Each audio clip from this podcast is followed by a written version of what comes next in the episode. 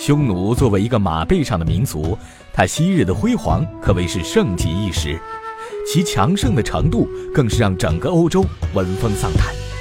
可就是这样一个强大的民族，却被遗忘在了历史的长河之中，最终被历史湮灭的无影无踪了。这到底是什么原因导致的呢？世界从来不简单，历史何尝会温柔？这里是历史印记，为您讲述您所不知道的历史故事。匈奴这个部落在中国的史书中早已有了记载。尧时期的匈奴，其名称是勋州；周朝的时候，其名称是咸允、犬夷，所以后世也称匈奴为戎狄。他们大多数散居在黄河流域，与汉族人掺杂居住，但却长期受到汉族人的排斥和歧视。黄帝北伐勋州，尧帝北教巴狄。到了西周之后，历代帝王对匈奴的征战更是不断。到了春秋战国时期，匈奴与秦晋、赵燕等国相邻，经常发生摩擦，但他们都没有落得什么好处，最终被逐渐排斥，进入到了黄河以北。在后来，秦、赵、燕三国修筑了长城，将自己与匈奴隔离开来。据史料记载，却匈奴七百余里，胡人不敢南下牧马。虽然当时的匈奴已经逐渐发展壮大，但他们终究不能和实力强盛的秦朝相提并论。到了冒顿单于时期，是匈奴最辉煌的时期。他有勇有谋，骁勇善战，不仅开始统一各个分散的小部落，还逐渐收并了周边的一些小国。至此，匈奴就开始和中原地区进行了长达二百多年的战争。匈奴最鼎盛的时期，曾迫使西汉不得不采取和亲的方式来缓和与匈奴的关系，但是汉朝始终不愿与匈奴为友。经过了文景之治，等西汉发展强盛之后，汉武帝就派出卫青、霍去病等猛将去攻打匈奴。之后，汉武帝曾孙汉宣帝又采取各种手段，步步为营，这才使匈奴彻底臣服，并且他还在此基础上建立了西域都护府。由此可见。匈奴崛起的时候，正是中原发展的鼎盛时期。如果匈奴不在中原王朝强盛时期蹦跶，历史又将是另一种结局了。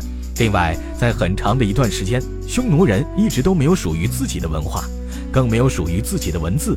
在文化力量薄弱、经济能力低下、军事能力不足的情况下，匈奴人想要发展、想要壮大、想要强盛，自然不是一件容易的事。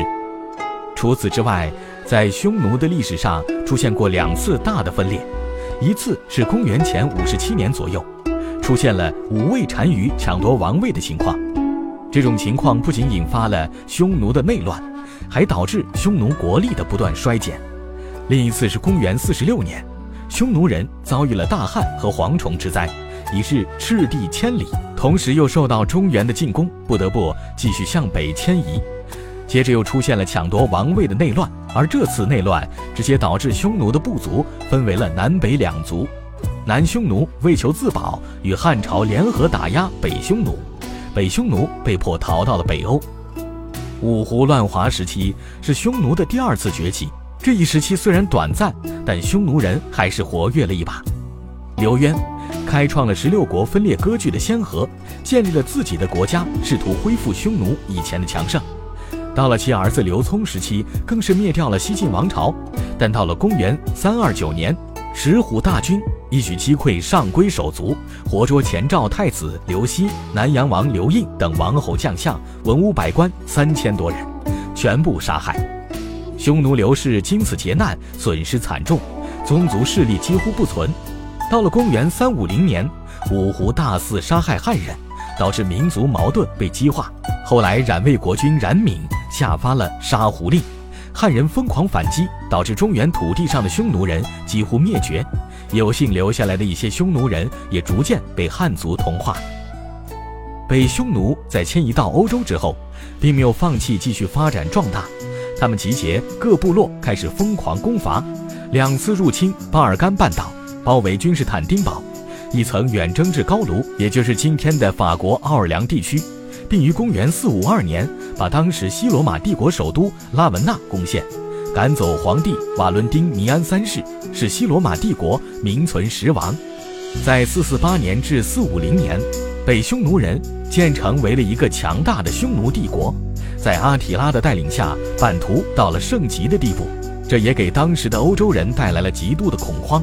但随着匈奴首领阿提拉的突然离世，再加上欧洲各国的联合反击，最终使得匈奴帝国逐渐衰落。